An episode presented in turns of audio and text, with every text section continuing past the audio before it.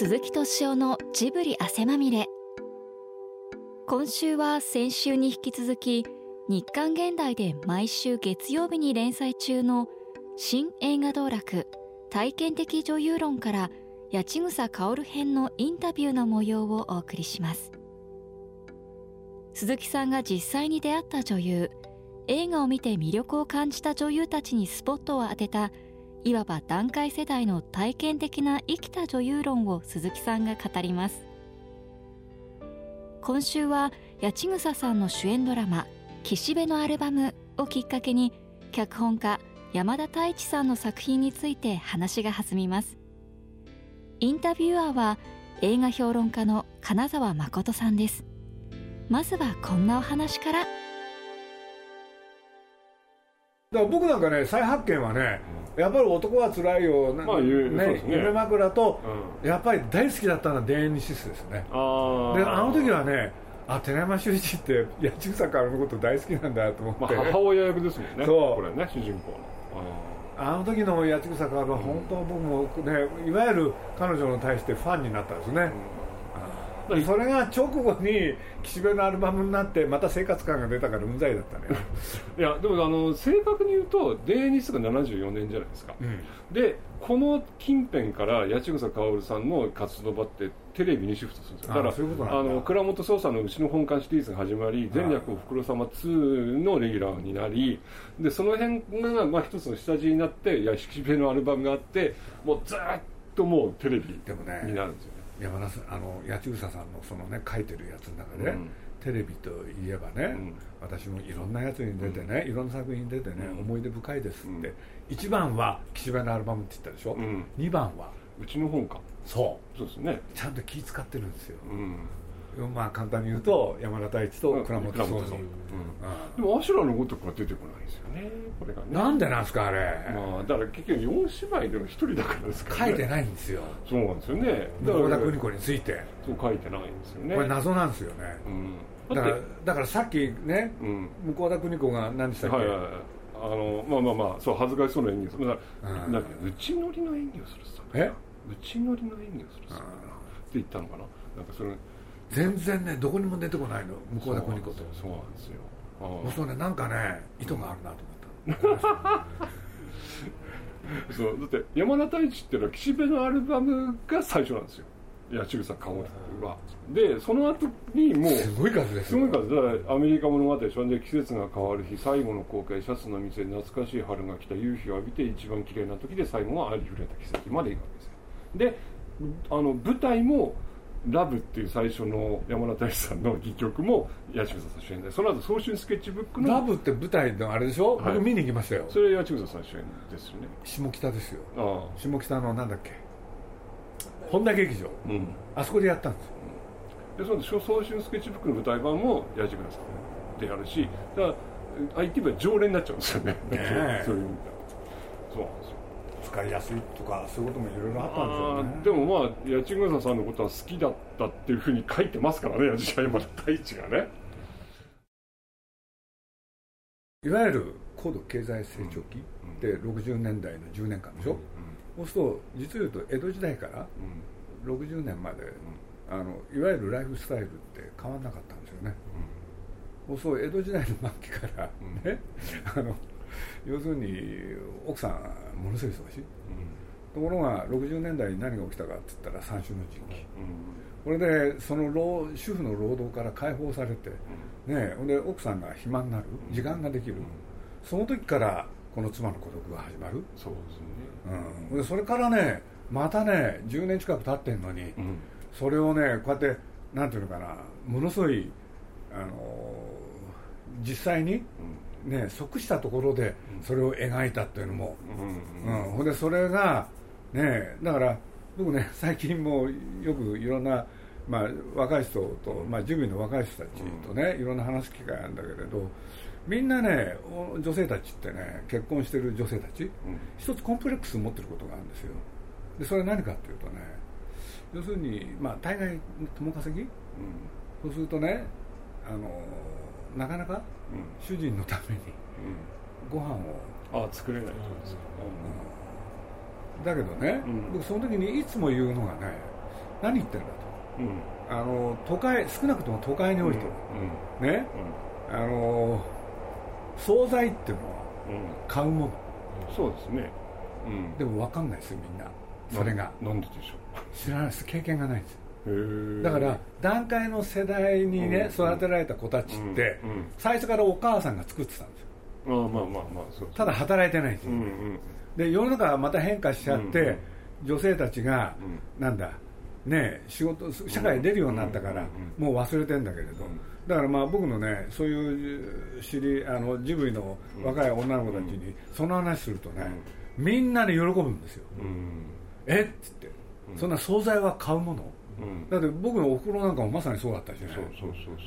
ところが、今の若い人たちは、やっぱりそのことに対してものすごいコンプレックス、要するに子供のために、ね、旦那のためにおかずを作ってあげられないこと、だからそのことねあのそんなことコンプレックス持つ必要ないよって、堂々としてりゃいいんだよって。昔からね江戸時代からそうだったんだから、いやそれは全然いいんじゃないですかね。でもね意外とみんな知らないんですよ。惣菜は買うものって発想がないんですよ。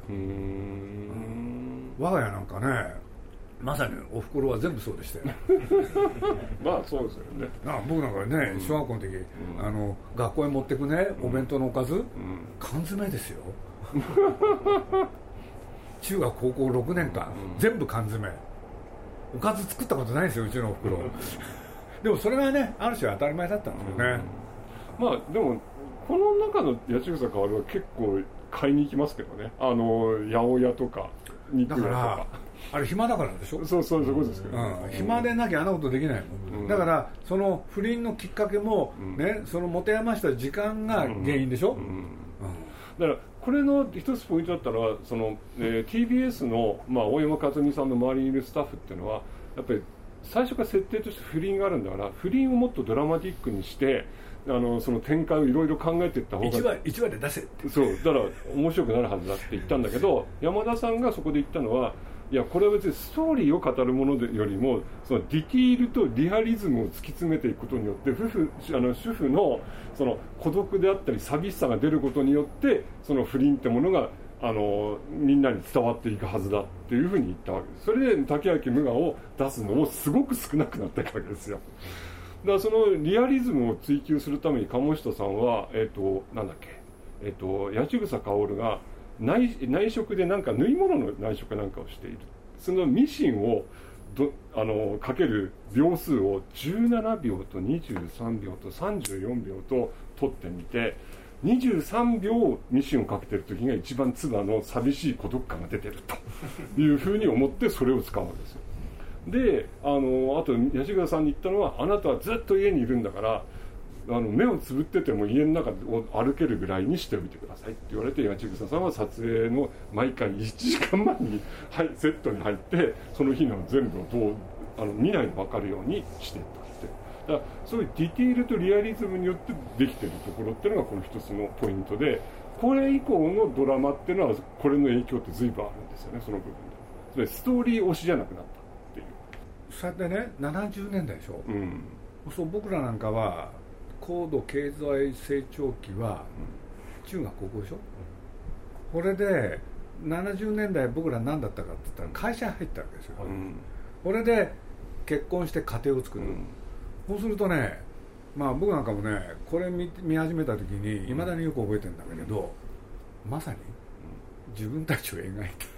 まあネロそんな感じでしょうね。これは自分の家族そんな感じでしょうね。要するにお題目はね、うん。なんだ俺は仕事なんだ。でそれをね強く言えたこと、うん、で向こうもね相手もそれを、うん、もう仕方がないなって、うん、ところがその化けの皮が剥がれてったのがその後の歴史でしょ。そうですね。うん。だもう杉浦だけ何回言います俺は当然仕事をしてるんだよって。何回も言いますもんねとにかくね、でもあの組広富之の、ね、一人一人のね漁場を暴くシーンはやっぱりすごいですよね、まあ、全15話10第12話かな。12話です。これがねすごいですよね。すごい。もうあの回はなかなかすごい回です。まあただ いやわかるけどそこまで叫ばなくてもってこいついつも思うけどお前もう少しもう少し叫ばなければ問題はもう良かったのにって時あるけど。あの山田さんがそれこそね、まあ自分でもね、まあ、いろんな学生その他から、いろんなところへ行っていろんな質問を受ける、やっぱりね僕の場合2本ですって。そのうちの1本が岸辺のアルバム、そしてもう1本が早春スケッチブックなんだよね、まあもう一本あれとすれば男たちの旅なんですよね。あれだけど意外と見てる人が 少ないんですよ。でやっぱりね特攻隊全面に出したでしょ、それが原因だったんじゃないか。な 若い人たちは見なかったのああ僕だって抵抗あったもん。うん。まあそうそうそう。まああのね、あれなんかまあ本当すごいですけどね。改めて見て僕すごかったですよ今回。車輪の車輪車輪の一歩ですね。車輪の一歩はやっぱりまあやっぱいいですよね。アメリカ物語はどうなんですか？うんまあ僕もあの嫌いじゃないですけど、まあ、まあ正直言うと北大路欣也の演技はどうかなと思いましたけどね。でもまあまあでもあのこのこのあの作品の後に例えばその大河ドラマの「サンガモエ」とか「あの二つの祖国」とか、まあ、そういろいろそう。いうそういうのが生まれてくるのであってそういう意味では先駆けにはなってるんですよ。だからこの人ね、うん。僕前別件で別のやつであの、内藤陽子のはい、あああのあれですねあの何でしたっけ？憧れ？憧れ、うん。憧れか。あれも移民の話ですよ。そうですねあれブラジル移民ですもんねでそういうことで言うと、なんかあの人あの山田太一の中で一つ大きなテーマですよね、そうですね。なんかまあリピートされてることではあります同じテーマで何回も、うん。これなんかの場合ね、うん。時代をこうやってまたいで、はいはいはい、うん。ほんでその最初に出てくる八千草薫、はい。これで一生懸命部屋の掃除してるじゃないですか、あはいはい。あ似合わないなと思いつつ ついね、ま和歌山富三郎のあの若山富三郎が良かったですよね、うん。新鮮そうでですね。あのまアメリカに渡って、まあ、あのホテルを経営してる男なんだけどまあこれがちょっとねもう今ではダメになってる男なんですよ。結構いいんだけどそう考えるとあれですよね。だから後ですけど「夕日を浴びて」っていうはい。八千草薫さんと、えー大滝、えー、秀治秀治さんの、まあ、ドラマなんですけどそれも、まあ、逆ですけどもだから定年を迎えた夫婦がオーストラリアに移住しましょうかっていう話ですもんねあれもね。結局そういうの好きなのかもしれないね。なんでなんですかね、うーんやっぱそなんかそそれに対する山田さん自身の憧れっていうのもあるじゃないですかどっかで。そういう人たちに対するこの間ちょっと別件であの早春スケッチブックはねうん。ちょっと短い原稿を書いて、あそうですか。うん。うん。そしたらちょっとまだ別なんですけれど、あれはまあね、まあ、高橋さんととにかく2人で燃え上がって、うん。燃えた作品だったんでうん。あれなんですけれど、でもあれはやっぱりすごかったですよね、ほん。であれ誰がねやっぱり実話に基づいてる実は、簡単に言うと、うん。あの中でねえ要するに山崎努えはいはい。あれは寺山修司。あーあそうですか。そうなんですよ。うんそれでそれをねズバリ書いた人がいるんですうん。でそれを書いたのは誰かっつったら、うん。寺山修司の最後を見とった人。九条京子さん。田中道子。あ田田中道田中道か。あそうか。うん。これねそんなような原稿を書くんだけれど、で時には母のない子のような作曲者でしょ、はいはいはい。これでみあのその山崎努の恋人がいるじゃないですか、はいはい。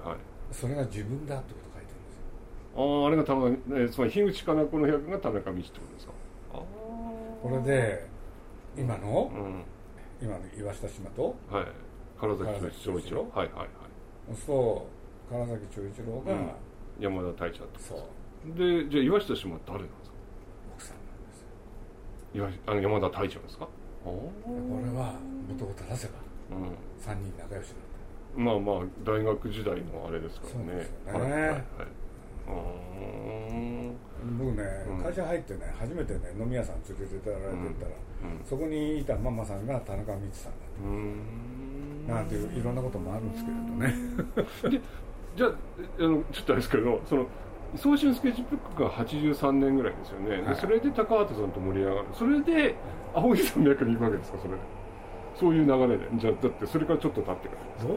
ちょっと年数調べないと分かんないけれど、それはそれでね、えまあできるんですけれど早春スケッチブックは次やりたいなと思ってたんで。ああなるほど、うん。じゃあじゃあちょっと調べます。あじゃあその時、うん僕もあれなんですけど。ええその時取っときました、じゃあ。なるほどね。そういうことですか。シャツの店。はいシャツの店。でまあ。ここれでも俺久々に見だってすっごい久しぶりに見直したんですけど、これってあれなんだなと思ってかあの変化球のあの岸辺のアルバムの部分もあるんだなと思うの。がえどこで？あのいやあれでほら井川久志の八千草薫に対するアプローチあこれってそうか竹脇無我が書いてたんじゃないと。じゃあ本来の小説版の方だ。うん。こういうことになっちゃうのか。山田さんが試客スティングしてたら竹脇無我じゃなくて伊賀久志だったと。かわいそうに。でもなんかそういうアプローチじゃないですか。シャツの店の色にさして。だからしかもそのやっぱアパートの上の階に住んでるっていう。だけどあれですよね。やっぱりまあどっかにそれね言ってる人もいるんですけれど。なんか失われていくもの？に対する郷愁っていうのか、これでまあ僕も今回ね、うん。実を言うとシャツの店をね、まあ人数多くで全部見てみたんですよ。はいはいはい。やっぱりみんな感動したですよね、うんで感動するって時の一つにねやっぱり男にとって仕事とは何かあそういう話になってきますよね。あのもうこの時代流行ってないわけでしょ、あやったやったでそこで選んだのが鶴田浩二をしてね、うん。シャツを作るはい。おじさんに設定、だってこの86年だってあのオーダーシャツの店なんざ もうほぼ絶滅絶滅ですよね。そう、うん。これで自分がね偉いんだってこと言いまくるわけで、うん。これでうんざりしてね、うん。で高橋さんと喋った時のね、まあ、これは僕じゃなくて高橋さんがそう言ったんだけれど、ね、こんなこと言ったのを覚えてるんですよシャツの店の一番優れてるやつの一つはうん。冒頭ですよ冒頭？ってでそれは何かというとね、うん。二人がなぜ、うん。ね、彼女が家を出てったのか。何の説明もないでしょなないですね。これドラマなんですよ鈴木さん本来うん。それを教えてくれましたね、うん。要するにねとかく今のドラマっていうのはね、うんそれ何故にね、うん。この、ね、彼女は、うん。あの家から出なきゃいけなかったのか、うん。それをだらだらやるからつまんないんだと、うんうん。でもこの山田さんはそこのところよく分かってて、うん。いきなりね要するに出てっちゃうと。そう。結局それが最後まで謎として一番ひ最後まで引っ張りますから。だけど、うん。ね、高橋さんなんか高橋さんもそれよくやるんで、僕うん。分かるんだけれど、うん。結局大事なのはうん。ね一人取り残された男はどうするのってここに力点があるんでしょって。だから日本映画のつまんないところはっつってね、うんそんな話によくしてたんですよ、そうとかく子供の時こうだったからこうなったとかね、はいはいはい。僕あれもあんまり好きじゃないんですよね、うんうんうんまあそうなんですよ、そはい。れ関係ないもん。背景がどうのこうのそう、うでそれで言うと出てっちゃった、さあ一人になった彼はどうすんの、うん。その日のご飯はどうすんの、洗濯はどうすんの、うんって。まあでも結局最初はあれですよね。弟子の平田充がやってくれるんですそうよね。そう。やっぱ面白い。改めてね、で一緒に見たね中年男56人で見たんですけれど、うんうん。やっぱりみんな感動したですよね。で感動するっていう時に引き裂かれるんですよ。要するにねあ昔はこうで男は良かったよな。でも今はそうじゃない。こんな時代じゃないしっていう。あなるほどね。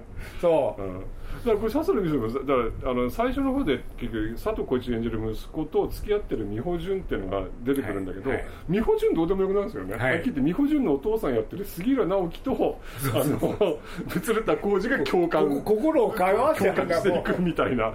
で娘本当に出なくなっちゃうんですよそれから。だからその辺のそうその辺のね男たちのなんかなんですよ。で伊賀久志も、まあ、八千草薫のことを、まあ、一方的に好きになるんだけどまあ、それに関して鶴田浩二はお前はなぜもってなあのすごい嫉妬したりもするんだけどでもその伊賀久志も含めて杉浦直樹とあの鶴田浩二がこうどっかで共感していくみたいな。あの男たちの関係性がいいですよね。よかったですよ、うんだから僕これにちらっとメモだけで書いといたんですけれど、最後の最後、うん。家に戻る条件としてね、八千草薫が鶴田浩二に向かって目を目を見てですよね。目を見て好きだと言ってほしいってるんですよ。でここれはでもねセリフで言える女優さんあのぐらいの年齢でこれなかなかいないっすよ。やっぱこれ八千草薫だから成立すると俺もその通りですね、うんもう一個なんか言ってたでしょ？八千草薫の芝居の大きな特徴って。さっきからねそれ出てこないかなと思って待ってるんだけど出てこない。んだけどなんか言ってたんですよ。なんなんかやるときにこういう癖があるって、忘れた。でもでも結局ね、うん。それを言う、うん。うんあれよかったですよね。あそこのし鶴田浩二はやっぱりた。だよかったですね。ネットで見たらね、大論議になったらしいこんなこと言わせてとかね。ああ鶴田浩二ですか。もうだからひでえ女だとかね八千草薫はって。ああなるほど。そう男でまあ、うん。ちょっと岸辺のアルバムで疲れちゃったからあれなんだけれどでも本当に良かったですよね。よかったですね。今のシャツの店は。う、ん。もう当時ね放映当時からなあのリアルタイムで見てね本当に好きだったし、うん高橋さんなんかもそれがあったんだよね、うん。高橋さんってね近代人に見えながらね実を言うと全近代の部分が結構あってね。これでそういうことで言うとね、あの鶴田浩二をの気持ちが分かる、うん。そういう人だったですよね、うん。あだから山田さんはなぜシャツの店に鶴田浩二をキャスティングしたかったかっていうと、うん。そのいわゆるまあ特攻隊の生き残り的なその男たちの旅路の鶴田浩二っていうのももちろんあるんだけどもう一方だとえー松竹映画で若旦那シリーズみたいなものをやっていて、つまりそういうこうどっちかっていうとちょっとこうコミコミカルな あの部分のああの鶴田浩二っていうのが若い子にあったと。それをもう一回やってほしくてシャツの店のあの鶴田浩二っていうのをややったって言ってるんですよね。だからちょっとこれ、まあ、情けないとまで言わないけどちょっとやっぱりそれまでの鶴田浩二のあの雰囲気とは違うんですよね。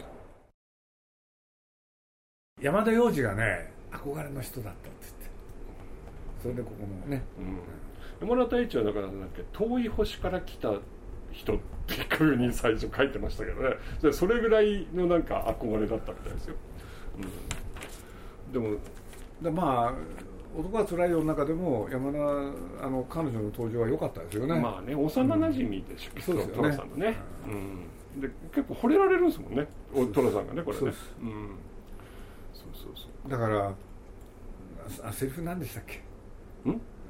八千草薫が告白する。あそうそう合格するんですよ。なんて言うんですなんつったっけな？えっと結構いいセリフ、うん。そしたらそれをねわーっと冗談にしちゃうそう。そうそうそう。だからこの時にだって逆に言われるのってここが初めてだったりそうです。ですよね。うん。だからものすごいね感動したんで覚えてるそうそうそう。でなんトラなんでなんで受けないんだよお前は。ってそうそうそうそう。思うところはこれは。そうです。うん。そうなんですでも八代薫のこと好きな人っていうのは結構多いと思いますよ。だからちょうどその70年代のやっぱりテレビドラマを見てた人にとっては八代薫って非常に大きいですもんどうしても。段階の世代はそういうわけでねうん。抵抗があったんですよ、ああそうか。でも多分僕の世代だとやっぱり岸辺のアルバムがあってであの、まあ、全力福さんもあったしでこの後茜さんのお弁当っていうのもあってであとなんだっけな。え露露骨に言うとね、体型も関係あるんだよ。ね体型？あそうそう。体型が良くないんです。よああ八千草さんのああそういうことかおばさんっぽいんだよね。いやそれはそうですよ。それはおばさんですよ。いやだけどその後の女優たちはねね体型もいいんだよね。あー。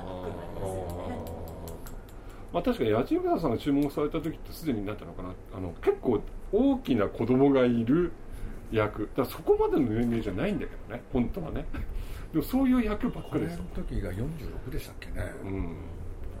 そう。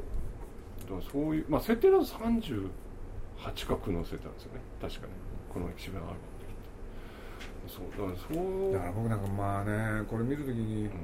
あのそれこそマイホームじゃない。うん。ああいう家がねセットとして出てくることですらもう抵いや抗がまあもう嫌なわけだね。嫌なんですよ。ああそうかそうかだから自分の中で面白いですよねそういうのって。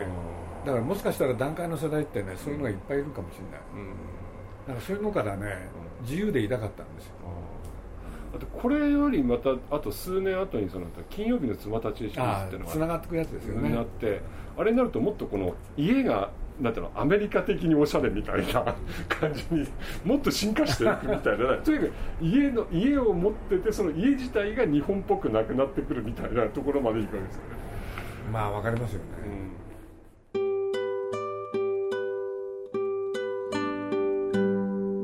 ん。2週にわたってお送りしてきました新映画道楽体験的女優論八千草薫編。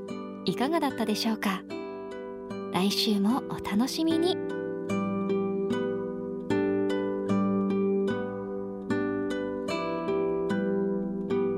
鈴木敏夫のジブリ汗まみれこの番組はウォルト・ディズニー・ジャパンローソン日清製粉グループ au の提供でお送りしました。